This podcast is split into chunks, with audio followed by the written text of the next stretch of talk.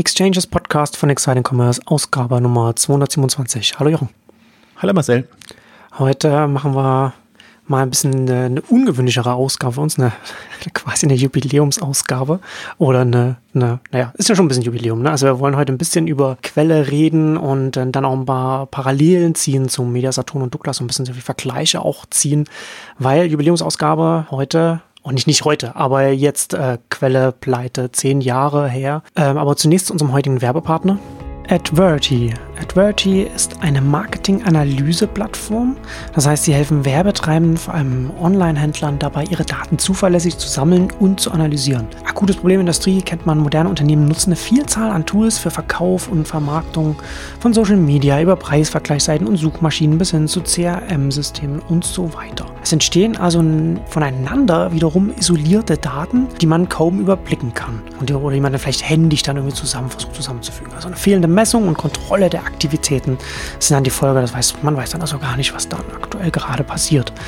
Steigender Anspruch der Marketing-Effizienz und Notwendigkeit von der Messung von einem ROI erzeugt einen Innovationsdruck. Also und mit durch Adverty erreicht man da eine 90% weniger Zeit für diese ganze Aggregation, Aufbereitung und im Reporting von Daten durch native Anbindung an all diese gängigen Datenquellen und mit über diese Anbindung erstellt Adverty die berühmte Single Source of Truth. Hinzu kommen KI-gestützte Handelsempfehlungen, die wiederum versteckte Erkenntnisse liefern können, die möglicherweise unentdeckt geblieben wären auch andererseits. Und das Ergebnis aus dem Ganzen? Automatisierte Reportings über alle Kanäle und Kampagnen, schnelle datengestützte Entscheidungen und besseres Marketing und Sales Performance werden möglich.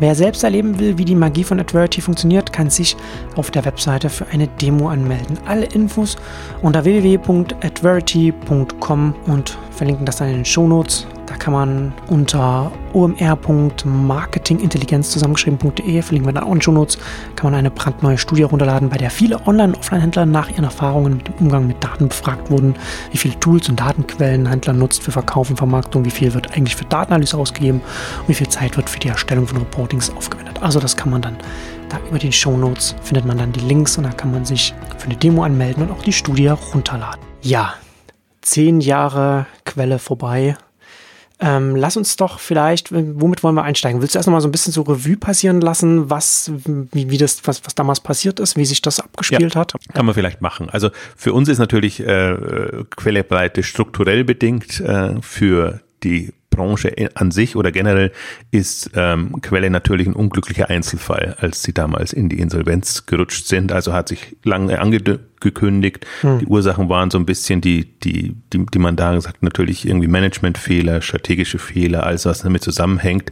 Aber für mich oder aus meiner Sicht ist es durchaus prototypisch, was da passiert ist, dass man eben ähm, natürlich schon in Anführungszeichen online früh erkannt hat und online früh gemacht hat. Hm. Ich habe jetzt extra nochmal nachgeguckt. Ähm, damals in den Rankings war Quelle online Nummer eins, was die Umsätze angeht, also im iBusiness Ranking, das damals erstmals erschienen ist, war es noch vor ähm, Amazon Nummer eins mit über einer Milliarde Umsatz. Amazon hat damals noch nicht die Milliarde erreicht gehabt und ähm, wurde auch so gefeiert auf Versandhandelskongressen und überall, also dass man das als die großen Online-Pioniere und Online-Vorreiter gesehen hat. Und äh, was eben das Überraschende war an, an der Pleite ja eigentlich, ich glaube, mit dem hat niemand wirklich gerechnet, also dass sie pleite gehen schon oder dass sie in, in, in Schwierigkeiten kommen, aber dass nichts übrig bleiben wird. Damit hat niemand gerechnet, weil man eben davon ausgegangen ist, da ist ein relativ starkes Online-Geschäft, mhm. also wird ja. wenigstens der ja. Online-Bereich überleben und, und eine Zukunft haben und quasi der Bereich aus der Insolvenz dann wieder rauskommen und äh, groß da sein. Also Quelle gibt's nach wie vor, ist jetzt Teil der Otto-Gruppe, aber ist so ein Ding, das eben nebenher läuft und jetzt keine wirkliche Marktrelevanz hat äh, in, in dem Bereich. Ähm, und das ist eigentlich so das, finde ich faszinierend und deswegen kann man auch noch durchaus nochmal reden über, über zehn Jahre ähm, Quelle, Pleite, weil ich finde dadurch, dass es aus meiner Sicht strukturell prototypisch ist, kann man da durchaus seine Erkenntnisse ziehen und man sieht ja, wie wenig eigentlich daraus gelernt wurde. Also du hast die Beispiele schon genannt, wenn ich mir heute Media Saturn angucke, wenn ich mir einen Douglas angucke, wenn ich mir andere angucke, die sich für Online-Erfolge äh, in Anführungszeichen feiern, aber ihr Kerngeschäft oder ihr Stammgeschäft nicht im Griff haben. Ähm, das ist genau die, dieselbe Problematik, die, die ja. man eigentlich äh, da, da sieht. Ja, das ist interessant. Ne? Also gerade wenn man sich vor Augen hält, dass äh, Quelle vor zehn Jahren damals äh, Marktführer war und heute, du sagst ja, es gibt es zwar noch, äh, aber das ist, spielt ja keine Rolle mehr, ähm, dann stellt sich ja schon die Frage, wie man jetzt, wenn man jetzt, ob das ein Media Saturn oder ein Douglas ist oder, oder andere Händler, wie man das Online-Geschäft beurteilen sollte oder mit welchen Kennzahlen man rangeht. Ja, also wenn man sagt, man baut jetzt etwas auf ähm, und wie, wie gesund das vielleicht ist, um es mal so zu sagen. Ne? Also das ist ja, ich muss ja da, in, in, in, wenn wir darüber reden, auch wieder an die letzte Ausgabe denken. Wir hatten ja bei, bei Zara und H&M auch über die mobilen Apps und so weiter gesprochen, die so gut runtergeladen werden. Und da sehen wir ja genau, dass, auch da hatte ich ja das auch schon gesagt, natürlich sind die sehr erfolgreich, weil sie natürlich die Marke haben, mit der, auf der sie aufsetzen können. Sie sind nicht so erfolgreich, weil sie gut programmiert sind, weil die User Experience so gut ist, sondern erst einmal, weil es die Marke ist, die man kennt und man deswegen relativ leicht an noch nicht so bekannten Startups vorbeiziehen kann. Aber was du schon sagst, ist vielleicht letzten Endes das, woran man es auch festmachen kann, wenn man es einfach mal losgelöst betrachtet, also als Gedankenspiel. Ja, das ist natürlich schwer, äh, das als, als Management zu machen. Aber ob das jetzt meine Zara-App ist oder meine H&M-App ist oder mein Online-Geschäft von Media Saturn, wie gut könnte das dastehen, wenn es nicht von mir wäre? Ja, also wenn es, wenn es von einem kleinen oder, unbekannten neuen Player kommen würde, wie gut würde es sich am Markt schlagen? Ja, also das, das ist jetzt keine feste, keine harte Kennzahl, an der, mit der man jetzt arbeiten kann, aber das ist, glaube ich, so ein, so ein Blickwinkel, mit dem man darüber nachdenken kann, ob, wie gut das dasteht, was man da gerade aufbaut. Also wenn man ein bisschen buzzwordig unterwegs ist und äh, Sven Bernhard hat auf der, auf der K5 das nochmal gesagt, irgendwie diese Kanalexzellenz. Ich hasse ja das Wort Kanal, mhm. aber diese, mhm. dass man wirklich eine, dass man den, den, das Angebot in dem Bereich unabhängig und autark betreiben könnte und damit auch eine, eine Relevanz erreicht. Und Relevanz heißt nicht unbedingt, dass man besonders groß werden muss, sondern dass es Zielgruppen anspricht, die von sich aus äh, das, das nutzen und man damit auch profitabel arbeiten kann. Das müsste eigentlich der Ansprechpunkt sein. Deswegen, das, was du gesagt hast, ähm, ist ein guter Weg, geht ja genau in die Richtung hin, quasi, was wäre oder könnte ich das unabhängig betreiben? Und wäre es dann erfolgreich, dann hat es quasi eine Relevanz und eine äh, Überlebenswahrscheinlichkeit ähm, in dem Bereich. Und das ist ja genau das, was ähm, nicht passiert. Deswegen, ich achte schon gar nicht drauf. Witzigerweise, ich würde es gar nicht so beurteilen, wenn ich, wenn ich jetzt mir Media Saturn, Douglas oder andere angucke, ähm, weil das wäre wär das Kriterium, aber das haben sie nicht. Ja. Also ist, ist das alles verlorene Liebesmühe. Genauso wie Quelle damals die, die Nummer eins im, im, im Onlinehandel, das war einfach nur Katalogumsätze, die sich da, die darüber geschiftet sind, ob jetzt wirklich oder nur äh, angenommen, weil sie eben durch Bestellnummerneingaben aus dem Katalog dann relevant wurden. Macht Otto ja auch größtenteils oder hat, hat das lange so, so gemacht. Und dann wirkt das natürlich sehr viel bedeutsamer hat aber keine wirkliche Relevanz. Worauf ich mehr achte, ist, haben sie ihr, ihr Stammgeschäft im Griff? Also haben sie dafür Strategien und Lösungen, hm. also dass das nicht das Online-Geschäft quasi mit runterzieht, wenn, wenn sie pleite gehen. Weil natürlich das Online-Geschäft wird nicht pleite gehen, sondern das. Die andere Seite der Medaille dann, genau. Genau, das, das Hauptgeschäft wird, wird pleite gehen. Und das ist ja genau das, was bei Quelle passiert ist. Das, das, das Kataloggeschäft ist irgendwann hat sich nicht mehr getragen und dann kommt eins zum anderen, dann springen die Versicherer ab und dann ist, ist irgendwie alles Kuddelmuddel und, und, und geht nicht.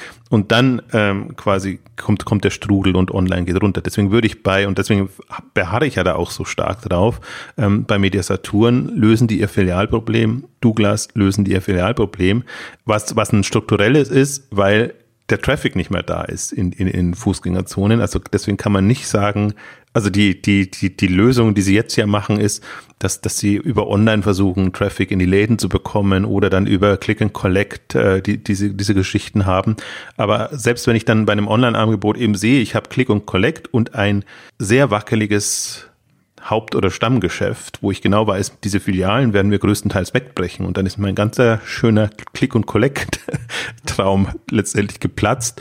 Also das ist halt wirklich, das ist sehr auf Sand gebaut. Und das ist im Prinzip auch das, was, was immer, was, was ich als, als große Quelleerfahrung hochhalten würde, dass man sich da ja Illusionen letztendlich hingibt, weil man es eben genau durch die, werden wir gleich auch noch darauf reinkommen, diese ganze Omnichannel-Sicht und, und, und, und diese Themen ähm, einfach einredet, man tut sie ja für die Kunden und die Kunden werden dann wieder glücklicher und zufriedener. Man übersieht aber, dass man sich dann immer noch tiefer reingräbt in, in, in, in das Drama ähm, letztendlich, anstatt ähm, wirklich zu gucken, bin ich relevant in der in Anführungszeichen neuen, neuen Online-Welt. Und ähm, das, das haben alle, das haben alle nicht gelöst. Das hatten äh, Mediasatur nicht gelöst, das hatten Douglas nicht gelöst. Die können on, das ist ja auch das Bittere, die können online noch so gut sein. Die können jetzt, ähm, Douglas äh, macht ja gerade äh, Wind ohne Ende mit Plattformstrategie, mit irgendwelchen schicken neuen Features, Sachen, Marktplätzen oder was weiß ich, was sie alles machen. Ist aber alles nicht relevant solange sie ihre, ihre Filialen nicht, äh, nicht gelöst haben und im Griff haben und da man keinen Lichtblick sieht, muss man das an, kann man das andere noch ignorieren. Also das kann ich erst dann wieder ernst hm. nehmen, wenn ich sage, okay, da ist jetzt meinetwegen Filialrückbau wäre eine, eine Option oder, oder irgendwas anderes äh, sichtbar, ähm, wo sie, und das wird natürlich zum Umsatzrückgang kommen, aber das wäre ja nochmal ein gar nicht so, in Anführungszeichen, schlimmer Umsatzrückgang, weil es eine, eine, eine gesteuerte Rückführung, Rückbau des Geschäfts wäre, was einfach keine Marktrelevanz mehr hat. Also wenn man das sehen würde, könnte man viel optimistischer rangehen. Und man hatte das zum Beispiel, das war jetzt nicht, nicht gerade Quelle, aber äh, bei Neckermann, die, die sind so einen Schritt gegangen. Ähm, witzigerweise hat Neckermann, obwohl es ein größerer, größeres Drama war, länger überlebt als Quelle, weil es, dann ausgelagert wurde, irgendwann verkauft und die Investoren nochmal Geduld hatten. Deswegen hat Quelle, äh, Neckermann noch zwei, drei Jahre länger gelebt. Aber die haben es ja dann irgendwann versucht, den Katalog komplett abgeschaltet, weil sie gesagt haben, okay, online ist die Zukunft und ähm, wir, wir müssten das oder wir trauen uns das zu. Und das ist ja dann komplett schiefgegangen. Also dann hat man ja gesehen, dass das Online-Geschäft trägt sich in der Form so nicht. Und wir sind einfach noch super abhängig von, von dem Kanal, obwohl der vermeintlich schon 70, 80 Prozent des Umsatzes trägt. Also das sind halt dann die, die, diese, diese Illusionen, denen man sich hingibt, hm. wenn man es eben nicht, also nicht so genau nimmt, sage ich jetzt mal vorsichtig, mit der Umsatzverteilung und mit der wirklichen Relevanz. Ist natürlich alles immer so ein bisschen auf Schau. Strategisch, investorenseitig oder so willst du natürlich immer cooler Online-Player sein. In dem Fall, wenn du noch ein Katalogversender bist oder jetzt, wenn du ein Stationärer bist, willst du einfach auch sagen, ein bisschen Europas größter äh, Parfümerie-Anbieter. Äh, das ist ja das, was, was, was Douglas vertritt im Online-Bereich. Und ähm, das sind sie, wenn man rein auf die ausgewiesenen Online-Umsätze guckt, aber das sind sie im Grunde nicht, weil das Ganze nicht funktionieren würde, wenn die Filialen nicht mehr da wären. Also würdest du sozusagen, wenn man das jetzt so zusammenfasst, sagen, dass das, was ja jetzt die großen Filialisten als ihre Stärke sehen, die Filialen, die sie überall haben, sind letzten Endes eher ihre Schwäche, weil das sowieso ein schwindendes Stammgeschäft ist. Gleichzeitig dieses schwindende Stammgeschäft, das man strategisch nicht im Griff hat, oder beziehungsweise nicht weiß, wie man das, was, was man damit macht, das mit dem Online-Geschäft noch verzahnt ist und also wohl, was ich vorhin schon sagte, markenseitig, als auch, ne, was du schon sagst, so Click und Collect und, und, und so weiter. Wie du schon sagst, dass das aus deiner Sicht auf Sand gebaut ist, weil alles, was man online aufbaut, mit runtergezogen wird mit dem, was man, mit dem ganzen Klotz, den man da noch am Bein hat. Absolut. Und das ist so ein bisschen das, das ähm, Fiese natürlich auch gegen den Online-Teams gegenüber, die, die, ja im Grunde schon so, so getriggert sind oder den, den Chief Digital Officers oder wie sie alle heißen, weil, weil die ja genau versuchen, State of the Art äh, Online-Handel zu machen. Also wenn sie gut sind, wenn sie schlecht sind, versuchen sie es zu verzahnen und, und eher so das, das Alte äh, rüber zu retten.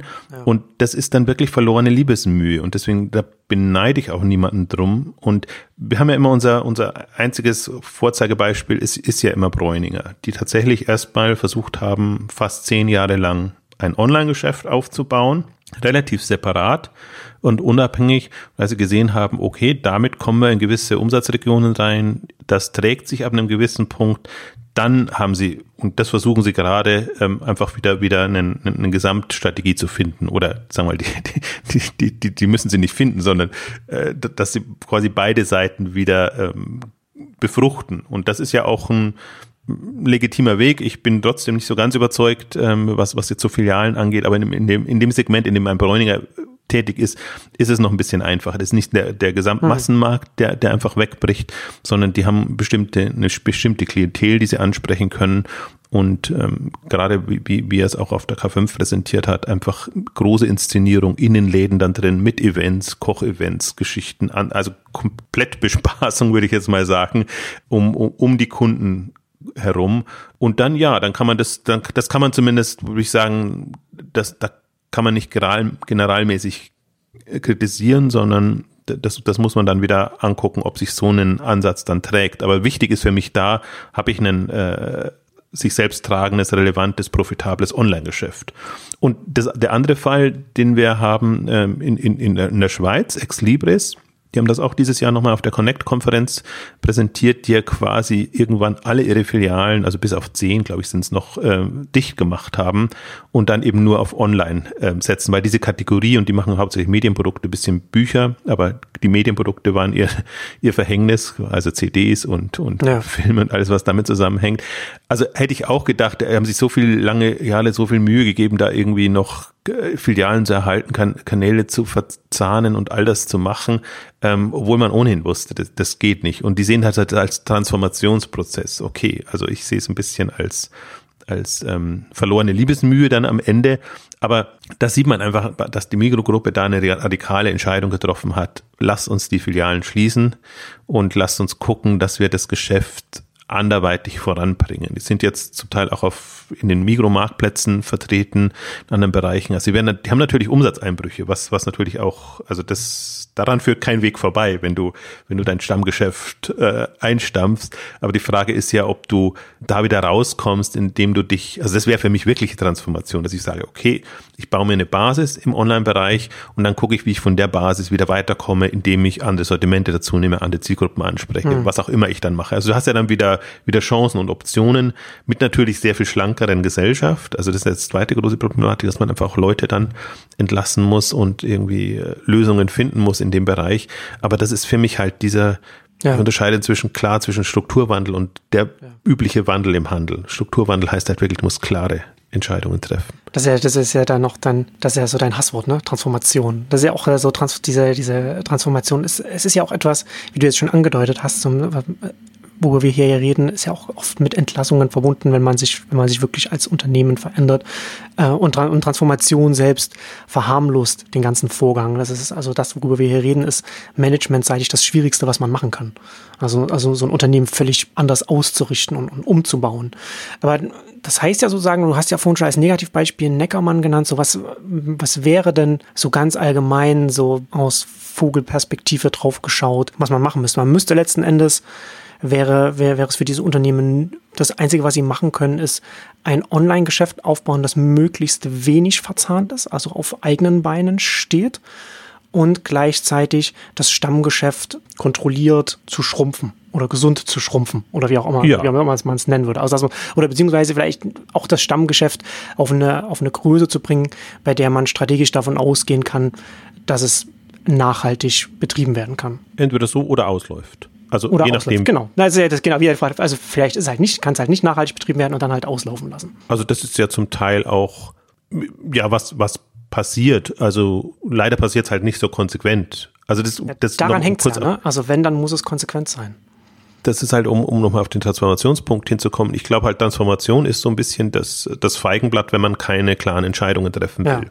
Ja, ja. Dann redet man sich und allen ein, wir transformieren jetzt und das wird alles schön und gut und das ist quasi so ein, ein, ein, ein Prozess, irgendwie so ein Standard, den man macht, äh, der, der funktioniert, an einfach zu sagen, nee, neue Welt, bestimmte Dinge sind überlebensfähig, die Übernehmer andere müssen wir uns kümmern, dass wir die in irgendeiner Form, also natürlich möglichst äh, verträglich, sozialverträglich oder wie auch immer ähm, rückbauen, um nicht zu sagen entsorgen, ist ja jetzt das bittere Wort, aber haben einfach keine Relevanz mehr. Und, und was ja passiert, also wir haben eine, müssen wir uns heute nicht drauf eingehen, aber wir haben eine eigene Ausgabe gemacht zu fünf Jahre Todesliste gibt's ja mit, äh, mit bei Digital Kompakt mit, mit, mit Alex und, und, und Joel zusammen, wo wir nochmal Revue passieren haben lassen. Was ist denn aus den ganzen Kandidaten geworden? Die Alternative ist nämlich dann, die rutschen in die Pleite. Es gibt diese aus meiner Sicht berühmten äh, Zombie-Fusionen, wenn Thalia jetzt mit der Meierschen nochmal zusammengeht und dann wen auch immer sie noch dazu packen. Also irgendwie, äh, ja, das, das, das, das, als ob das das Leid mindern würde, hm. wenn man sich da zusammentut. Ähm, das sind alles so dann Strategien, die eher also für mich aus meiner Sicht verzweifelte Strategien. Also ich glaube halt, es ist ja auch, es ist halt der Lauf der Dinge. Die Welt entwickelt sich weiter, bestimmte Dinge haben noch Relevanz, andere nicht. Aber weil du gefragt hast, was müsste man jetzt tun? Also Bräuninger wäre so das eine Beispiel, wenn man es sozusagen in der einen Marke noch machen kann. Und interessanterweise in, in, in der Autogruppe gibt es ja beide Wege quasi. Eigentlich, was man tun müsste, ist das, was mit About You passiert ist. Eine komplett neue Marke die auf die neue Welt eingestellt ist, die die entsprechenden Zielgruppen ansprechen kann, mit vergleichsweise viel Kapital und Energie auf die, also äh, online zu bringen und, und, und, und voranzubringen.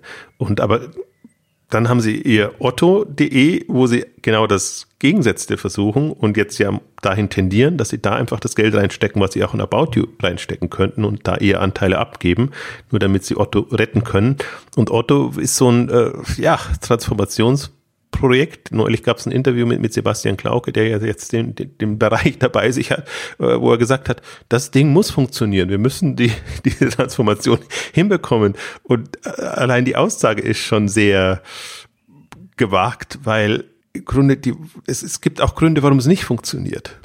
Weil hm. eine Marke nicht mehr relevant ist, weil, hm. weil in der Theorie Dinge gemacht werden, also jetzt Otto als Plattform, gemacht, aber du machst otto.de als Plattform, übersiehst aber dabei, dass eine Plattform natürlich auch wachsen muss. Die muss natürlich die ganze Partner mitnehmen. Das heißt, du brauchst mindestens äh, zweistellige Umsatzzuwächste, am besten im 20 Prozent und, und mehr Bereich, damit du diese, diese Gesamtdynamik ähm, hinbekommst, die, die eine Plattform dann auch erfolgreich machen. Also deswegen ist das in der, in der Theorie immer alles sehr einfach gesagt.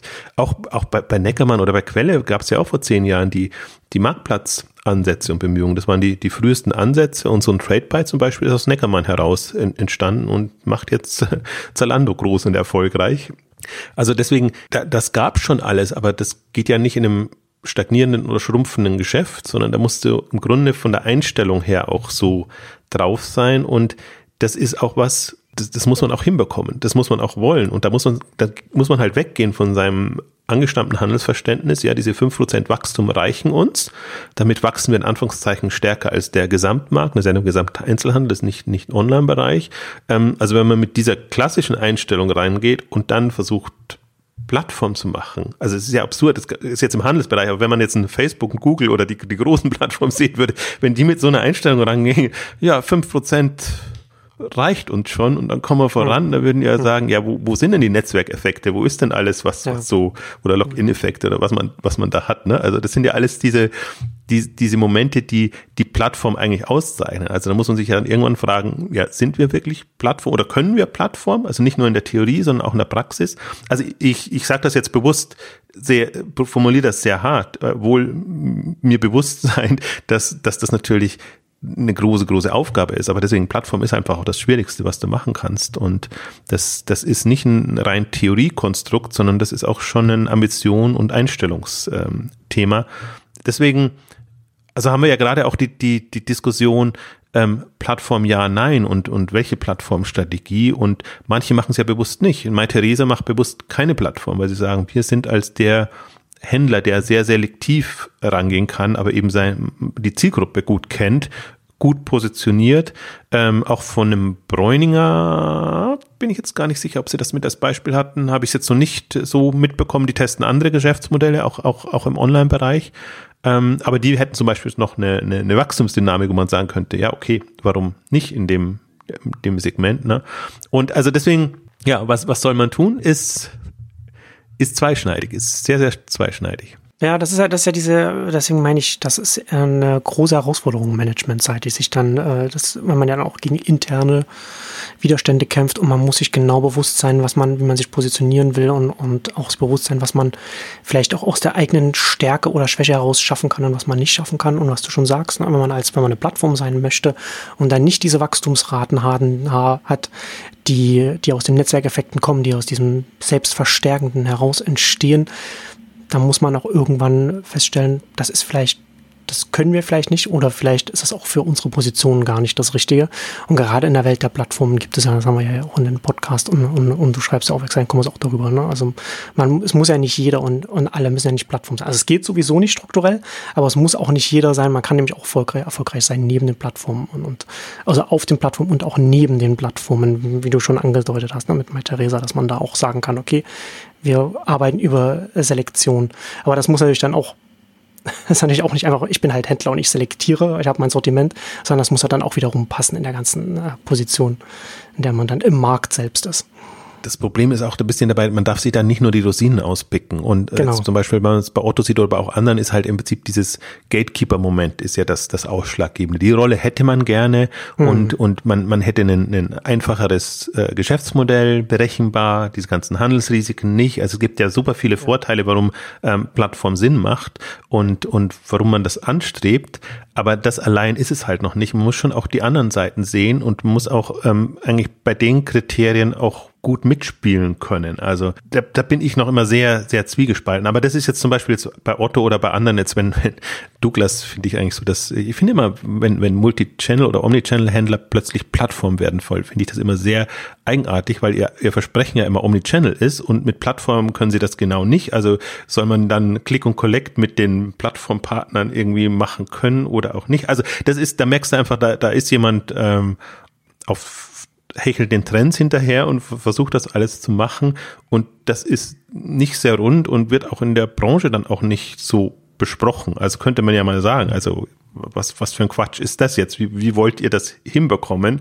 Also wenn, wenn ihr ein, ein, Online-Spezialist wärt, ja wunderbar. Oder wenn ihr einfach sagt, okay, wir, wir haben dann einen Douglas Online oder wie man es nennt, oder meinetwegen, die haben ein Parfüm äh, wie heißt das, Parfüm Dreams, glaube ich, ähm, gekauft. Also das ist jetzt unser Plattform-Player, aber das ist ja witzigerweise genau nicht, sondern das muss ja Douglas die, die, die Plattform werden. Also deswegen, ja, klar, das ist ja genau das Gleiche, was du vorhin auch äh, sagtest, so Otto.de muss es, muss es sein, hier muss es auch Douglas sein, weil Douglas ist ja der Name des Unternehmens, das ist das Unternehmen, für das es steht, das ist der Name, der dran hängt. Das ist ja diese Unternehmenskultur, die dann einfach da mitschwingt. Ganz klar, da ist nicht About You, kann dann jetzt nicht einfach das die hundertprozentige Otto-Tochter sein, die dann vielleicht Otto überholt oder sowas, weil, weil wir da einfach auch mehr Geld reinstecken, weil wir da mehr Wachstum sehen oder so. Nein, unser Zentrum ist Otto.de, unser Zentrum ist Douglas.de, das muss dann auch die Plattform sein, bei der wir uns die größten Wachstumsraten erhoffen. Und der Witz ist ja, also neulich hat mich ein Journalist gefragt, ob, ob eigentlich nicht About You das, das neue Otto äh, hm. die ist. Und dann sage ich natürlich ja, äh, äh klar, das, das wäre der, der Weg, den man gehen müsste und gehen könnte. Und das Interessante ist ja, dass man ja sieht, wie schnell About You als Marke aufgebaut und relevant werden konnte.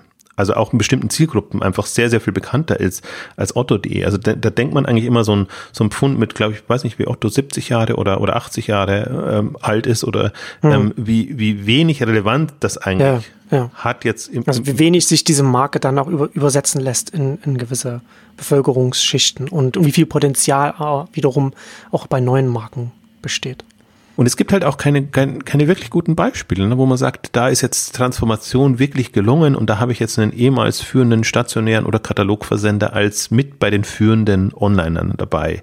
Da gibt's halt keine wirklich allzu guten Beispiele und alle, wo ich, wo ich sage, die, die sind jetzt immer noch in den Rankings dabei, äh, würde ich eben Fragezeichen machen. Also da haben wir das Stichwort Todesliste, dass man einfach sagt, oder rote Liste, wie auch immer man es formuliert, die, die einfach bestimmte Kriterien so nicht erfüllt haben und ihre aber jetzt sind wir sehr wieder schon eingesteigen, ihre, ihre alten Lasten nicht gelöst haben. Darauf wollte ich hinaus. Sind wir sehr wieder sehr eingesteigen, was, was müsste man denn online tun? Aber ich möchte eigentlich immer sagen, also wir, wir reden da wirklich eigentlich über etwas, was nicht relevant ist, solange die Altlasten nicht gelöst sind. Und, und darüber spricht man witzigerweise sehr, sehr wenig. Und wenn man versucht, darüber zu sprechen, bekommt man sofort eine auf den Deckel.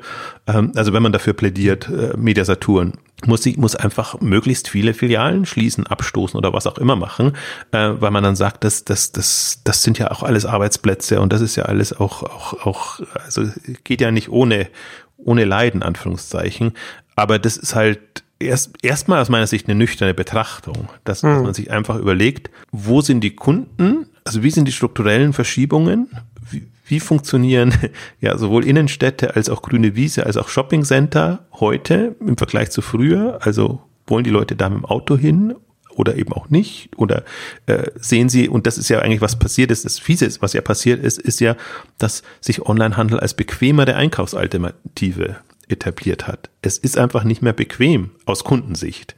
Und dann kannst du noch so viel tun. Wenn, wenn, wenn die Kunden das nicht als bequem empfinden, nostalgisch finden sie es immer noch schön und gut. Ja, aber toll, alle, alle Waren vor einem zu haben, da, da mal durchgruschen äh, zu können und sich alles angucken zu können, ausprobieren zu können.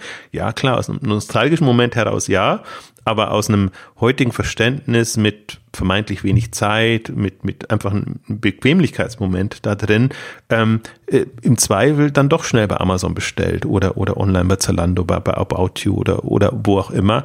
Und das sind, das verstehe ich ehrlich gesagt auch nicht, warum man da so, warum man das nicht nüchtern betrachten kann, sondern sehr nostalgische Momente hat und immer versucht, die Vergangenheit zu retten und, und das quasi, also witzigerweise nicht sich selber in die neue Zeit zu bekommen, sondern wirklich das, was einem in der Vergangenheit ausgezeichnet hat, in die neue Zeit zu bekommen. Hm. Und das, das ist für mich so irritierend, aber da bin ich auch ein bisschen, wie soll ich sagen, da, da bin ich nicht so verhaftet mit, mit, mit Dingen, die vor 20, 30, 40 Jahren gut und wichtig waren. Äh, und ich sage das, obwohl ich ein ja. großer stationärer Buchladen-Fan bin zum Beispiel und das immer genossen habe, immer noch genieße und es extrem vermissen werde, wenn, wenn, wenn es sowas nicht mehr gibt. Aber ich kann ja nicht aus, aus meinem eigenen, eigenen nostalgischen Bewusstsein oder aus meiner Präferenz jetzt draus schließen, äh, okay, das, das muss jetzt auch, das ist jetzt einfach auch, das darf nicht sterben und das darf nicht weggehen. Und das ist ja immer so diese, diese Einstellung, die man dann hat. Ja, diese Dinge, die man, das, das darf nicht sein. Ne? Äh, ja, ich glaube, dass da auch immer so ein bisschen auch irrationales Verhalten natürlich dann auch immer eine Rolle spielt. Und wie ich vorhin schon sagte, auch Unternehmenskultur ist schon sehr stark an so etwas, dass das hält solche Unternehmen auch zurück. Und natürlich auch als Manager, man, man stößt natürlich bei so etwas dann auch intern auf Widerstände, wenn man das machen möchte. Und selbst Filialen schließen würde man ja selbst sowohl nach innen als auch nach außen als ein Zeichen der Schwäche sehen, als ein Zeichen, dass das, was, was wir jetzt immer gesagt haben, was unsere Stärke ist, das ist vielleicht gar nicht unsere Stärke, das ist vielleicht unsere Schwäche und, und wir stehen vielleicht gar nicht so gut da, wie wir, wie wir das gerne hätten, wie wir sagen. Also das sind ja auch so Themen, die dann ja auch dann immer, immer mitschwingen, dass man das auch, auch dann auch erstmal argumentieren muss. Also womit ich, womit ich nicht sagen, äh, die, die, die widersprechen will, ich stimme dir hundertprozentig zu. Aber das, da, ich will damit nur sagen, dass wir eben, ne, da kommen wir wieder zu, unserem, zu unserer Verharmlosung wieder zurück. So, das ja gerade, deswegen habe ich vorhin gesagt, diese, das, was als Transformation immer verniedlicht wird, ist das Brutalste, was, was einem Unternehmen eigentlich passieren kann und was, was, was Managern auch und auch, wie du schon angedeutet hast, auch den Mitarbeitern, den, den Arbeitnehmern passieren kann. Deswegen äh, darf man das halt nicht auf die leichte Schulter nehmen und deswegen müsste das auch eigentlich viel mehr auch in der Branche so etwas auch debattiert werden oder, oder nüchtern debattiert werden, wie du schon gesagt hast, dass man konkret darüber redet, auch, auch äh, in den Unternehmen und auch auf den Kongressen, Veranstaltungen, wie auch immer. Ja, auch ein bisschen so, dass es halt kein Weltuntergang ist. Also das ist, ist halt hart, so wie, wie du es jetzt beschrieben hast oder wie ja. es eben ist. De facto ist es hart, aber, ja. aber es ist einfach aber man kann sie es nicht aussuchen. Ne? Also ja, genau. man kann ja die Welt nicht ändern, in der, in der man, in der man äh, agiert. Ähm, und was du vorhin schon sagtest, wenn man, wenn man, wenn man nicht die harten Entscheidungen heute trifft und, und noch weiter rumwurschtelt, dann kommt ja eben irgendwann die Pleite. Ja, also deswegen, es führt ja kein Weg dann vorbei. Deswegen auch dieser harte Begriff Todesliste, der natürlich nicht so genannt ist, sondern sie sind die Gefährdeten oder wie auch immer man, man, man, sie nennt. Ähm, aber ja, wenn man es nicht freiwillig macht und, und nicht steuert und ähm, dann, dann, dann kommt man eben unter, unter die Räder und das finde ich noch äh, im Grunde fieser. Also das ist natürlich jetzt leichter, weil, weil man immer dann sagen kann, ja, okay, wir haben alles versucht und alles im Rahmen unserer Möglichkeiten und, und dann ist es halt doch passiert. Ähm, das ist offenbar psychologisch nochmal ein anderes Moment. Für mich unterscheidet es aber nicht, ob ich jetzt äh, irgendwann eine, eine Pleite rutsche oder vorher klare Schnitte gemacht habe, aber dann noch mein Schicksal selber in der Hand habe. Da, Im Zweifel ist immer das, das, das, das erste der Weg. Ja, ich finde das sehr irritierend generell, aber in allen Branchen, dass, dass dafür keine, dass immer, dass dafür keine Prozesse, Mechaniken oder, oder, oder, oder Vorbilder geschaffen werden, sondern dass man immer in dieses Transformationsmoment ähm, reinkommt. Ähm, ich habe jetzt, ich habe noch eine zweite Lehre oder einen Punkt, wo ich auch glaube, warum viele diesen Anführungszeichen Transformation nicht schaffen und, und darüber kommen, ist auch ein bisschen, dass sie im Kern nicht wissen, wofür sie eigentlich stehen. Das ist auch so, das fällt mir bei Otto extrem auf.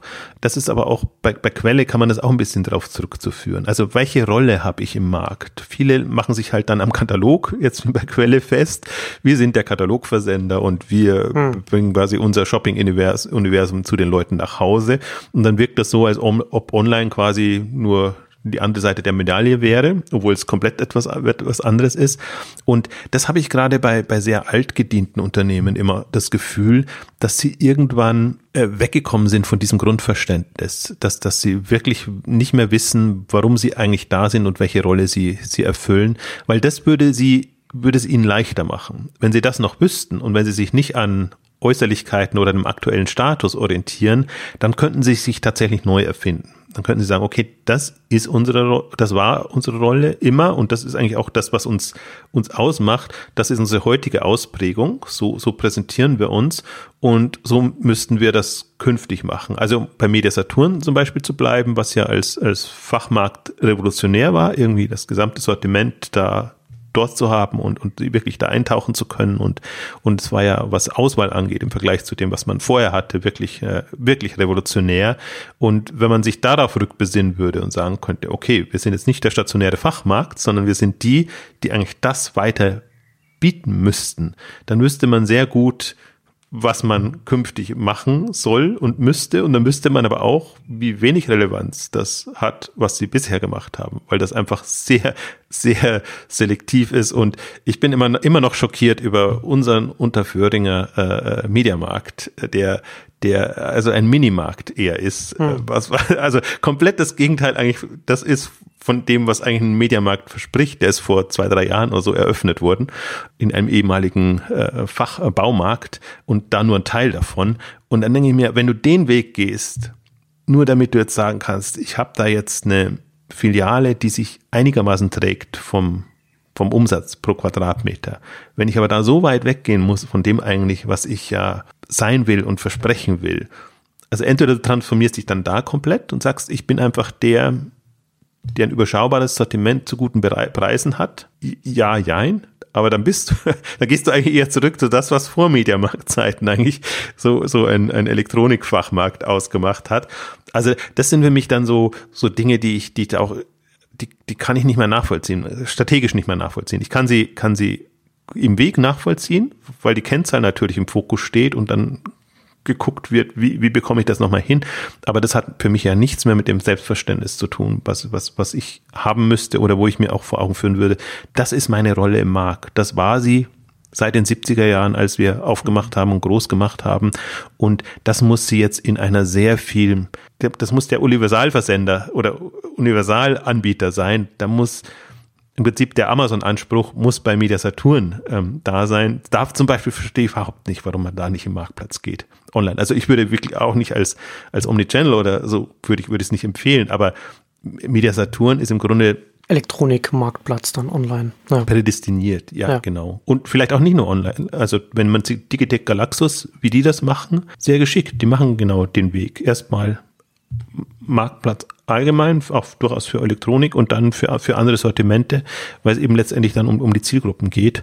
Mhm. Und dann macht das alles wieder Sinn. Aber da muss man halt schon ein bisschen, also ein bisschen Abstraktionsvermögen, das klingt jetzt, klingt jetzt so fies, als, als, als ob, ob, ob alle unsmart wären, die da sind. Das, das meine ich jetzt nicht, sondern man muss halt sich schon im, in der Transformation, die wird halt dann anders aussehen, wenn man sich seiner Rolle bewusst ist, als wenn man sagt, ich habe jetzt bin jetzt mit stationären Läden groß geworden und ich muss das jetzt auch noch, noch online anbieten. Also es ist für mich jetzt in dem Sinne keine, ist eine technische Transformation oder eine Kanaltransformation, aber es ist nicht eine Transformation, was die Rolle und das, das Selbstverständnis angeht. Ja. Und ich glaube, das ja. ist, das ist so ein zweiter großer, großer Punkt oder eine Illusion, die man sich hingibt. Ja, das ist so ein bisschen, ne, also genauso wie jetzt, ob es jetzt der Katalog ist oder der Laden ist, das ist ja nur der Mittel zum Zweck. Ne? Und, der, und das, letztendlich geht es darum, was ist mein Zweck oder was ist mein, meine Rolle im Leben der Kunden. Und das ist, was du von meinst, diese Abstraktion, ne? dass man, dass man, das muss man halt abstrahieren als Unternehmen und das, das muss man auch erstmal selbst herausfinden. Das, wie gesagt, ne, wenn, was du schon vorhin sagst, wenn Unternehmen älter sind, dann vergessen sie das manchmal organisatorisch, was eigentlich ihre Rolle ist, weil man, es läuft halt alles so weiter, was man irgendwas irgendwann mal etabliert wurde. Und aber jetzt in dem, in dem Marktumfeld, in dem wir jetzt sind, spielt das wieder eine größere Rolle, weil das natürlich dann sozusagen der Kompass ist, nach dem man sich dann ausrichtet. Interessant, ich glaube, Marken können es besser. Marken, hm. die einfach überleben und über die Zeit kommen, wo man sich ja manchmal wundert, dass das eine Marke, die einfach schon vor, vor 20, vor 30, vor 50 Jahren groß war, immer noch eine Relevanz haben kann. Die schaffen es, sich da zu erfinden und quasi, äh, also witzigerweise mit der Zeit zu gehen, ohne jetzt dem Zeitgeist komplett anheimzufallen. Da ist es witzigerweise da, im, im, im Handel, aber auch in anderen Branchen kann man ja auch, also Autobranche hat jetzt gerade dieselben Probleme, äh, Bankbranche äh, auch nochmal. Ähm, also in anderen Branchen, die tun sich da, da schwerer. Ähm, also deswegen ist es ja durchaus so, dass es Beispiele gibt und Beispiele gäbe. Und man, man muss halt, ja, man muss halt da wirklich, man, man muss diesen gedanklichen Sprung schaffen und sich von dem trennen, was einen ausmacht. Wobei es vielleicht einer Marke auch einfacher fällt, weil sie einfach nicht so viele Optionen, Handlungsoptionen, also theoretische Handlungsoptionen hat, voreingebildete Handlungsoptionen vielleicht als ein Händler. Und als ein Händler kann ich sagen, jetzt mache ich ja Plattform, jetzt mache ich ja Marktplatz, weil ich das, weil das andere machen und da kann ich ja hier jetzt noch anderes machen.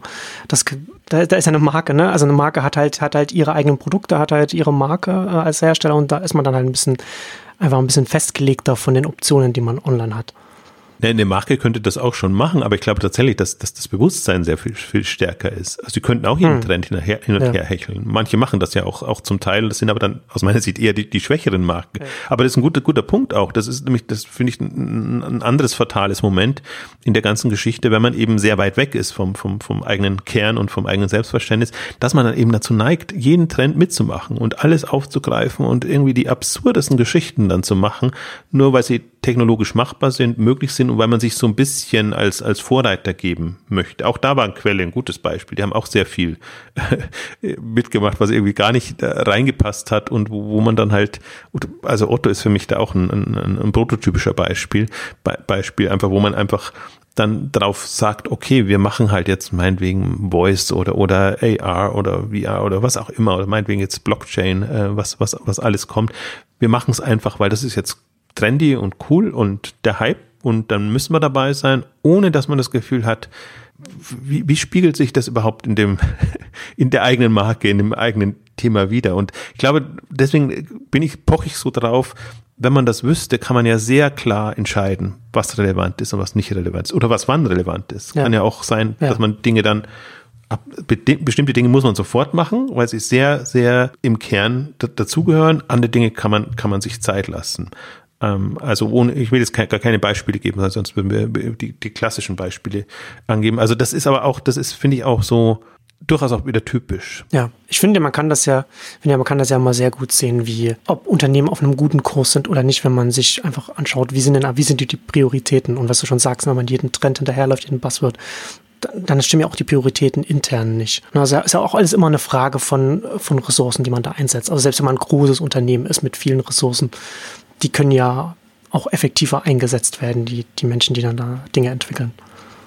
Ja, aber deswegen, also man könnte, wenn man jetzt so der Hypothese folgt, die wir jetzt gesagt haben, man, man weiß, welche Rolle man hat und welches Selbstverständnis, dann könnte man ja ganz cool sagen, irgendwie auf Konferenzen oder aber auch immer, um, um Mitarbeiter zu gewinnen oder so, guckt, wir, wir sind deshalb sind wir cool oder ja.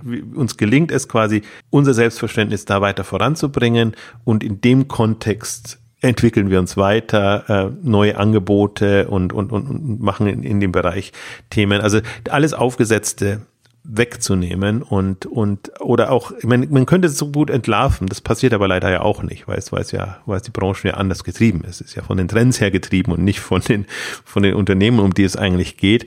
Aber das, das vermisse ich immer auch so ein bisschen, dass eine äh, kritische oder mitdenkende Presse das sofort entlarven könnte, dass man sagen könnte, okay. Also witzigerweise bei, bei, bei Otto passiert das gerade, dass, dass plötzlich Medien die Digitalisierungsstrategie von Otto hinterfragen, weil sie eben das Gefühl haben, Otto ist überall dabei, macht irgendwie alles mit und irgendwie gefühlt verzettelt es sich oder, oder weiß nicht wirklich, was jetzt relevant ist.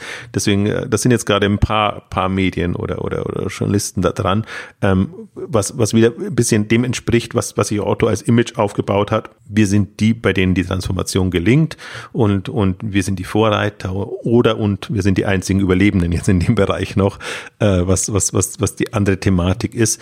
Und da, da passiert das jetzt so ein bisschen, passiert nicht bei, bei Media Saturn, passiert nicht bei Douglas, Douglas, wo man das ähm, genauso sagen könnte. Was immer, also ich hadere da auch mit mir, weil es natürlich so wird mir auch immer vorgeworfen, es auch als demotivierend empfunden werden könnte vom Unternehmen, wenn man dann einfach sagt, wenn man einerseits sagt das Unternehmen, wir tun unser Bestes und so möglichst und kann man das nicht auch respektieren? Ja, ja. kann man. Ja.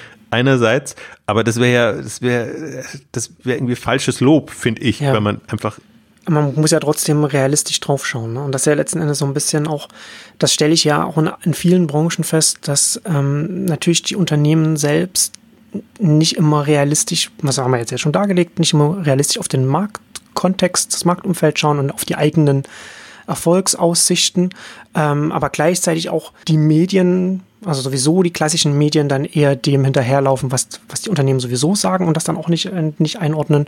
Und natürlich dann auch aus der Branche heraus Berater oder jetzt auch so Dienstleister natürlich dann auch das sagen, was die Unternehmen hören wollen, bei denen, denen die man dann als, als Auftraggeber dann haben möchte.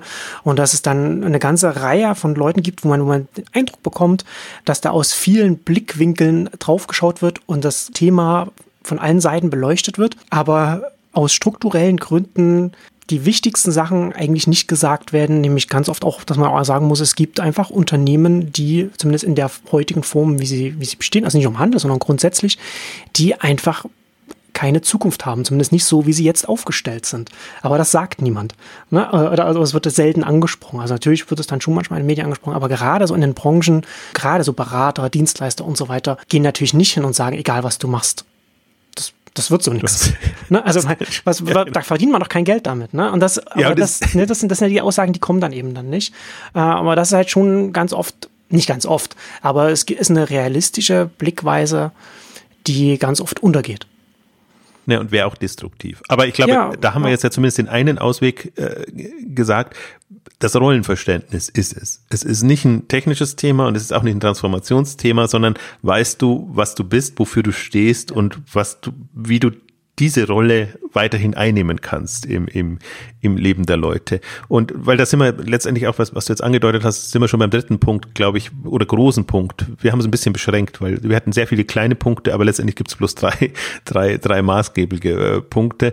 Dieses Ablenkungsmanöver Omnichannel ja. und alles, was man damit macht. Also das ist im Prinzip alles, also riesige, komplexe Aufgabe, die man da hat und ähm, im besten Sinne, weil man ja sagt, das ist für den Kunden gemacht und der Kunde tickt so und dem wollen wir jetzt quasi über alle in Anführungszeichen Kanäle ähm, das beste Erlebnis ähm, bieten lenkt aber eben von dem eigentlichen Aufgaben ab, die wir ja schon gesagt haben. Wir müssen Rückbau des bestehenden Geschäfts machen. Wir müssen Aufbau eines der Rolle gemäßen neuen Geschäfts machen. Und währenddessen vertreibst du oder verplemperst du deine Zeit mit einer Verzahnung von, von Kanälen, mit, mit, mit einer Systemintegration, mit allem Möglichen, was dich nicht wirklich weiterbringt, weil es deine Kosten erhöht, äh, deine Komplexität erhöht, aber deinen Umsatz genau nicht erhöht, weil du dich ja an die bestehenden Kunden wendest. Deswegen, wenn, wenn du, wenn du wirklich dir neue Kundengruppen erzielen, äh, erschließen könntest und würdest, das würde dir ja wirklich helfen und dann kannst du ja dann auch wieder überlegen, ob, ob du dann nicht nochmal eine andere, ein anderes Erlebnis schaffen kannst oder dich anderweitig spezialisieren kannst.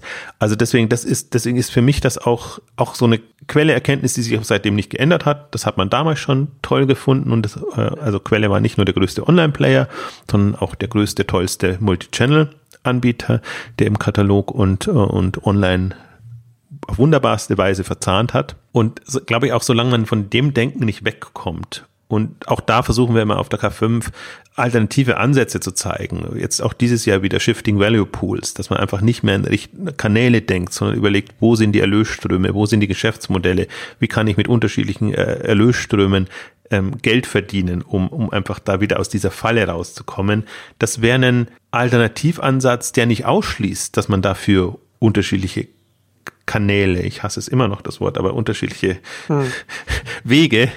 Äh, aber dann ist es, ist es, ähm, wie soll ich sagen, von vorne getriggert. Also A, eine Zukunftsvorstellung da und, und einfach auch eine, eine, eine Umsatz- und Erlösmodell getriebene getriebener Ansatz und nicht so, wir retten jetzt noch, was zu retten ist und stärken das, was uns so ein bisschen verloren geht. Also das ist für mich die komplett falsche Herangehensweise und das ist halt so eine Einstellungsfrage. Und ich glaube, das ist derselbe Punkt, wie du, wie du vorher wollte ich gerade noch ergänzen. Ähm, der, der Punkt ist ja auch, dass das alles nicht passiert, weil man es nicht gut meinen würde mit den Unternehmen, aber dass man sich der Mehrheitsmeinung anschließt. Und da alle quasi diese Einstellung vertreten, ähm, Transformation ist die Lösung und Omnichannel ist der Weg äh, in, in die Richtung, wenn, wenn das alle so sagen, dann ist das irgendwie, äh, hat sich das so durchgesetzt, als ob das wirklich das der Weg ist, ohne dass man Erfolgsbeispiele hat. Das ist für mich so das Irritierende. Es gibt keine Erfolgsbeispiele. Nach so vielen Jahren. Ja, sondern alles transformiert sich und alles omnichannelt sich so vor sich hin. Und alle, die ausscheiden, also sprich pleite gehen, sind äh, tragische Einzelfälle. Hm. Und strukturell wird es weiter. Ein Mehr an Einzelfällen. Ja, ein Mehr an Einzelfällen. Also haben wir wirklich das Gefühl, also jeder aus einem anderen Grund, aber ja. der, der Weg war richtig, aber da habt ihr den Fehler gemacht und da den Fehler und da war die unglückliche Marktsituation oder was, da gibt's ja zig Ausreden und, und, und, und Gründe, warum, warum das alles nicht geklappt hat. Ich, also muss, ich muss, ich muss gerade lachen. Also, also Omnichannel ist quasi wie Kommunismus. Ne? Also es ist einfach nur noch nie richtig umgesetzt worden. Das sagen ja auch Leute. Also es ist immer nur noch, noch nie richtig genau. gemacht worden. Irgendwann wird schon das mal einer mal richtig machen. das ist die, das große Ideal, dann wird, ja, genau. wird, wird, wird alles gut. Ähm, aber ja, es aber, ist halt bitter, ne? Also, ja, also, also, wir lachen ja, ne? aber das ist ja das, was ich vorhin schon sagte. Ne? Das Fatale an, an, an Omnichannel ist ja, was du ja schon gesagt hast, diese Komplexität. Also dieser, man, man, man richtet den Blick nach innen und, und diese Komplexität die ja ne, auch entsprechend teuer dann ist in diesen Projekten. Das ist ja letztendlich auch das, was es so attraktiv macht für die entsprechenden Dienstleister, die das dann mit den Händlern zusammen umsetzen wollen. Und es hat natürlich dann auch einen gewissen Effekt in der Branche, dass natürlich dann diese ganzen, diese ganze Dienstleister drumherum natürlich auch daran festhalten, an, an diesen Omnichannel, an der Denke, an den Projekten, weil man, ne, also da kann man ja über Jahre hinweg gut davon leben. Und letztendlich aber das gleichzeitig das, was die Händler, die das machen, ja extrem zurückhält, weil wir da ja auch wieder zu diesen Ressourcen kommen, die dann fehlen. Das stimmt und der, der Witz finde ich auch, dass, dass so viel Energie in quasi ähm, nicht bewährte Konzepte gesteckt wird und man sich immer wegtut von Dingen neu ausprobieren und anders, anders machen, die genauso wenig bewährt werden. Also da hat man immer das Gefühl, da geht man große Risiken ein, weil man jetzt könnte ja auch für Berater werden, das ist das eine, eine enorme Welt und es ist ja auch gut, dass man dann Leute dazuzieht, die von außen kommen und das machen, hm. könnte man ja genauso neue Dinge entwickeln und, und Dinge testen und machen und aus meiner Sicht sind die Erfolgswahrscheinlichkeiten genauso groß oder, oder wenig groß, aber der Ansatz ist einfach ein sehr viel nach vorne gerichteter. Ähm, und das passiert eben deshalb nicht, weil man so das Gefühl hat, Omnichannel ist der Weg. Und dadurch, dass alles machen, alle machen, muss es irgendwie gut sein und passt auch gut in die Transformation. Und man hat überhaupt was gemacht und nicht die Hände in den Schoß gelegt. Also stattdessen, dass man wirklich sagt, okay, wir müssen da neue Geschäftsmodelle, Geschäftsfelder erschließen, neue Erfahrungen sammeln bei, bei Lösströmen etc. Das, da gäbe es so viele wirklich spannende Sachen und, und auch, auch wirklich Dinge, die einen in jeglicher Beziehung mindestens so fordern wie komplexe Omni-Multi-Channel-Projekte da, da zu gestalten. Und witzigerweise, ich hadere auch gar nicht so sehr mit dem, mit dem Omni, in dem Omni-Channel, sondern ich finde, Omni-Channel ist so bezeichnend, dass man es immer noch als Kanäle sieht und bezeichnet. Dass hm. all das, was neu entstanden ist und äh, im Grunde sind es ja neue Welten. Du hast eine stationäre Welt, du hast eine Online-Welt, jetzt kommt eine mobile Welt. Das ist so, so vereinfacht, wenn man sagt, das ist nur ein neuer, ein anderer Kanal, in dem der Kunde bestellt. Weil langsam sieht man es ja auch, dass das Onlinehandel nicht nur gelernter stationärer oder, oder Katalogversand äh, und Handel ist, eben über den Online-Kanal, sondern dass man einfach auch sieht, dass da andere, also dass die Lieferservices anders werden, dass, dass die gesamte, äh, das gesamte Nutzererlebnis oder wie man shoppt eben anders ist und dass im Grunde das Bequemlichkeitsmoment da eine Rolle spielt. Und witzigerweise, und vielleicht kommen wir da noch kurz drauf, ähm, wenn man jetzt Richtung Mobile denkt, eben da auch nicht ein neuer Mobile-Kanal entsteht, sondern sehr, da entstehen mobile Services. Und äh, ein, ein Händler ist nicht prädestiniert, in Services zu denken, sondern der hat sein Sortiment oder der hat früher seinen Katalog geliefert oder seine Ware im Laden abgelagert und dann, ja, Self-Service. ähm, Kunde such und finde, was, was du mhm. brauchst. Und das galt schon im Grunde nicht mehr online und im mobilen Bereich das steht uns das noch bevor. Deswegen finde ich das alles, finde ich gerade sehr irritierend. Also wir machen die Ausgabe jetzt ja nicht, weil wir jetzt noch den letzten Stationären retten wollen, sondern weil es ein strukturelles Thema ist, weil man sieht, dass dasselbe mit den Online jetzt auch im mobilen Bereich passiert, dass man das Gefühl hat, wir müssten jetzt sein, sein Online-Angebot mobil auch anbieten. Dann diskutiert man noch so ein bisschen, muss das eine App sein oder kann das irgendwie auch, auch über, über die, über eine, eine Webseite, also über einen Browser sein, ähm, und übersieht komplett, was der eigentliche Sprung ist es kommen jetzt Services im mobilen hm. Bereich und du bist als Online-Händler eigentlich, du hast keinen Service. Du hast vielleicht noch eine Suchfunktion, was man so ein bisschen als Service bezeichnen kann oder, oder, oder, oder was auch immer, aber du hast jetzt nicht einen, nicht das, was, was im mobilen Bereich eigentlich das Ausschlaggebende ist, dass man wirklich, ich nenne es dann immer so, äh, wie soll ich sagen, Personal Assistant, äh, smarte Begleiter etc., dass man in den Lebensalltag sich integriert. Es gibt auch noch keine wirklich guten Beispiele, die das gemacht haben im, im ähm, Handelsbereich, weil man eben noch so drauf fixiert ist, jetzt seine bestehenden Online-Dienste mobil hinzubekommen. Aber unser Lieblingsbeispiel, ich gehe es immer mal wieder durch, wir haben ein, Enjoy, wir haben ein Wish, wir haben ein ähm, Stitch Fix, wir haben ein Picknick und vielleicht noch ein Poshmark, so sind so meine Lieblingsbeispiele, wo ich zumindest schon, schon sehe, da ist eine andere Herangehensweise und da tut sich ein bestehender Online-Anbieter sehr, sehr schwer, dagegen anzutreten, weil direkt kann er nicht, über die Kanalverzahnung wird es nicht klappen. Also wenn er da sich nicht grundsätzlich dreht und sagt, mein, Ser mein Service, habe ich jetzt schon gesagt, mein Versprechen ist so und so, hat er keine Chance. Deswegen, das ist, ist so das, was mich am meisten eigentlich irritiert, dass jetzt die Onliner quasi in dieselben Fallen tappen und dieselben Fehler machen, ähm, wie das eben Katalogversender und, und, und stationäre Händler gemacht haben und nicht den Kern sehen. Ja, es ist äh, diese organisatorischen Blindenflecken, da ist niemand davor gefeit. Also wir haben jetzt genau wieder die, im Prinzip denselben Fall. Alle verkaufen sich als tolle Mobile Player. Groß, umsatzstark, so und so viel Prozent machen wir schon im mobilen Bereich.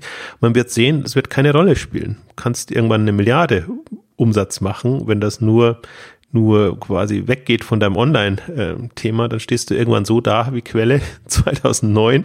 Du, du bist der führende Mobile Player und äh, dein Online-Geschäft funktioniert nicht mehr so, wie es eben funktioniert hat, weil es eben nicht mehr eine, eine reine Traffic-Geschichte nur ist, sondern sehr stark eben von der Kundenbindung, von, also man weiß ja schon die Kennzahlen, Nutzerengagement und, und all die ganzen Geschichten, zum Teil auch nicht nur, dass man eben nicht nur kommt, wenn man gerade einkaufen will, sondern dass man eben andere Mechaniken, Hebel finden muss, um die Leute bei Laune zu halten. Hm. Also im Grunde weiß man schon, man weiß aber auch, dass sich Online-Anbieter da unheimlich schwer tun. Deswegen alle, die jetzt da neu entstehen und diese Mechaniken haben, das werden die führenden Player dann, sagen wir mal, in zehn Jahren sein. Und ich sehe auch da nicht, also passiert mir auch passieren mir jetzt zu wenig Experimente, da äh, finde ich, ist das auch da wieder wird das zu naiv angegangen. Und witzigerweise, ich habe ich hab Tarek danach gefragt, Tarek Müller von About You auch auf der auf der K5, ob er sich schon als Mobile Player sieht. Und er tut sich da auch schwer, da das wirklich so zu sagen. Und also ist da relativ offen und sagt auch äh, im Prinzip gibt's da schon noch, wie soll ich sagen, ist, ist das noch nicht der, der Weisheit letzter Schluss, wo, wo, wo ja About You noch als, sagen wir mal, mobilster unter den also unter den, den regulären Anbietern gesehen wird. Aber eben auch, wenn man halt auch sieht, wir haben eine ganze Ausgabe ja drüber gemacht, wenn Instagram und Pinterest eben mit ihren Geschichten kommen und lass sie mal erfolgreich sein. Wir waren ja skeptisch und ich bin immer noch skeptisch, ob das so ähm, für einen, der einfach nicht im Onlinehandel verhaftet ist, dann möglich wäre. Aber lass sie das machen, dann haben die zumindest die Online, äh, die Mobile-Mechanik drin und haben auch diese, diese Kriterien, die einen guten Mobile-Anbieter ausmachen. Hm. Ähm, und deswegen finde ich, die, sind die schon sehr gefährlich und WhatsApp wird das nächste sein. Also wenn, wenn, wenn man das irgendwie in irgendeiner Form schafft, oder, also ich bin immer ein Freund von, ich glaube immer, dass, dass unabhängige Anbieter die größten Chancen haben, dass unabhängige, neu entstehende Mobile Player die besten Karten haben. Ja. Und jetzt sagen wir mal, unser Lieblingsbeispiel wäre Picknick, äh, ist so ein großer Kandidat dafür. Haben wir das auch wieder erwähnt. Ja, das ist letztendlich genau das Gleiche, ne? Also ob da jetzt von stationär zu, zu online oder von jetzt von einem Desktop-Internet zum, zum Mobile übergehst, da ist in diesem anderen Umfeld, in dem man dann existiert, gibt es andere Potenziale, andere Herangehensweisen, wie man zu den, wie man sich in das Leben der Menschen reinsetzen kann, mit denen etwas bieten kann. Und ähm, wenn man das nur als Kanal sieht, das ist ja erstmal sehr, das ist ja das Naheliegende, ne? dass man erstmal das alles nur als eine Erweiterung dessen sieht, was man sowieso schon macht, also als einen neuen Kanal, wo man erstmal nicht Sachen groß anders machen muss, aber darüber erschließt man sich nicht das Potenzial dieses neuen Kontextes. Und irgendjemand wird sich das, wird den wird das Potenzial erschließen. Und die Frage ist, wer es machen wird. Genau, und vor allen Dingen halt die jüngere Generation oder das ist ja ohnehin schon, all, all die neuen Anbieter sind ja in diesem Jahrzehnt entstanden. Und aber selbst ein About You, das durchaus auch in dem Jahrzehnt entstanden ist, ist halt noch klassisch, aber mit einem großen Bewusstsein, was das diese Themen angeht, entstanden und macht eben durch seine Influencer-Geschichten und andere Sachen, macht das zum Teil sehr, sehr smart, indem sie auch so ein bisschen das Kernproblem umschiffen ähm, und sich dann einfach eine, eine Marke aufbauen, die dann schon eine Relevanz haben kann in, in, dem, in dem Bereich, auch in dem, was sie jetzt in Richtung Fashion Media House ähm, gehen und einfach da ein bisschen so als, als Zugpferd fungieren, auch, auch für andere. Also ist schon alles nicht ungeschickt jetzt von einer generellen strategischen Richtung her. Hm. Ähm, gibt aber noch keine Antwort auf, auf das Thema, ähm, ist das, kann das ein relevanter Mobile Player werden in, in, in wie wir sie sehen werden, ähm, aus, aus, meiner Sicht. Und ich glaube, um, um ein bisschen die Kurve zu kriegen und, und, und nochmal zu abzu, abzuschließen, also wenn man jetzt wirklich sagt, wir sind zehn Jahre weiter und man hat gesehen, sozusagen, also Quelle prototypisch als, als das Beispiel, was einfach auch das größte Unternehmen in dem Bereich war, wie der, wie, wie der Sprung quasi misslungen ist und äh, obwohl man äh, vermeintlich stark war, ähm, glaube, das Wichtigste ist einfach, und das ist für jeden Online-Händler oder für jeden Online-Anbieter, zu wissen, wofür man steht. Unabhängig von der Ausprägung, um es nicht Kanal zu nennen und von dem, äh, wo und wie man gerade Umsätze macht. Also am schlimmsten noch von der technischen Lösung, weil die sollte eigentlich immer nur Mittel zum Zweck sein. Also ich glaube, das ist das, das Aller, Allerwichtigste, dass man da eine, eine, eine klare, nicht nur Positionierung, sondern eine Sicht, eine Innensicht auch hat welche Rolle will ich spielen? Und wenn ich die Rolle kenne, dann komme ich da auch weiter. Deswegen finde ich momentan mit am spannendsten auch zu verfolgen, was die ganzen Apotheken, Online-Apotheken, Versender machen, wie die versuchen, also deren Rolle ist relativ klar oder einfacher, weil sie einfach mit, mit dem Produkt schon einen, einen gewissen Anspruch haben, ja. ähm, wie die, und das ist, sind wir schon wieder beim Wort Transformation, wie die einfach ihre Rolle da weiterentwickeln und einfach sagen, wir wollen der Anbieter werden, der es am einfachsten bequemsten macht, da einfach seine Medikamente und, und Produkte drumherum ähm, zu bekommen oder generell Services drumherum anzubieten. Also da kann man, auf die kann man so ein bisschen gucken. Im, in, in dem Bereich äh, finde ich das gerade ähm, am besten zu sehen, im, im Food-Bereich auch. Also wenn man wenn man dazu in der Lage ist zu abstrahieren und zu sagen, äh, Food-Bereich ist nicht der Supermarkt, der online gebracht ist, sondern Supermarkt ist eben das, was an neuen Services und da zählen eben neben dem genannten auch, auch HelloFresh und andere äh, dazu oder auch, also bin jetzt inzwischen sehr begeistert auch von Flaschenpost, äh, nachdem ich das verstanden habe und, und die sich halt als Lieferservice positionieren, noch momentan eigentlich als Händler mit angeschlossenem Lieferdienst, ähm, aber die einfach das Getränkethema, wo sie einfach sagen, das ist das Einstiegsmoment, ähm, schnell Getränke geliefert, schnell und bequem Getränke geliefert bekommen in allen größeren Städten und das in einem Tempo jetzt ausrollen, ähm, unglaublich. Und da ist aber auch noch, das ist nicht das Ende der Fahnenstange. Da denke ich mir, hey, da, da, da steckt noch mehr drin und das lässt sich mobil spielen und da lässt sich eine, eine Rolle definieren. Und ähm, wenn man, wenn man das schafft, deswegen bin ich auch so ein großer Freund lasst uns auf die Bereiche gucken. Also deswegen hat man es als auch als, als großen Schwerpunkt im also Food-Bereich, ähm, Food and Delivery, äh, Schwerpunkt auf der K5 und zwar für alle Branchen. Da, da kann, kann auch, muss auch ein Möbel, ein Modehändler und, und andere darauf gucken, weil im Grunde da passiert eigentlich jetzt das, was, was notwendig ist ähm, aus einem aus einem mobilen Verständnis heraus und aus einem Serviceversprechen heraus. Also ich würde es eigentlich eher, ich komme mehr und mehr für mich dazu, dass ich sage, mobile in Klammern Services ich muss, muss, ein, muss ein Serviceanbieter sein, der eben auch noch Produkte liefert oder das in irgendeiner Form reinzubekommen. Und Service ist so ein bisschen ein, ein, ein, schwieriger Begriff, weil Service dann sofort in die Richtung geht, ich bin Händler und on top muss ich dann noch Services drauf. Das meine ich genau nicht, sondern es muss als Service, es muss sich als Service für den Kunden und für den Nutzer anfühlen. Ähm, dann, dann hat man es geschafft und dann ist man unabhängig eigentlich von dem, ja. wie, wie man genutzt wird.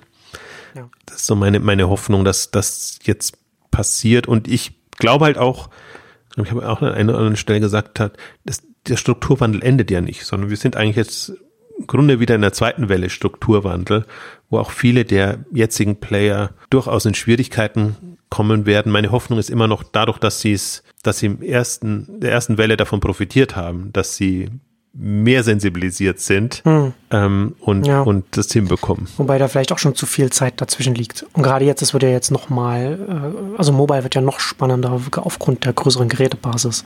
Da haben wir ja eine ganz andere Gerätebasis als im Desktop-Internet mit den äh, vergleichsweise wenigen Computern, auf denen die dann die Zugangsgeräte waren.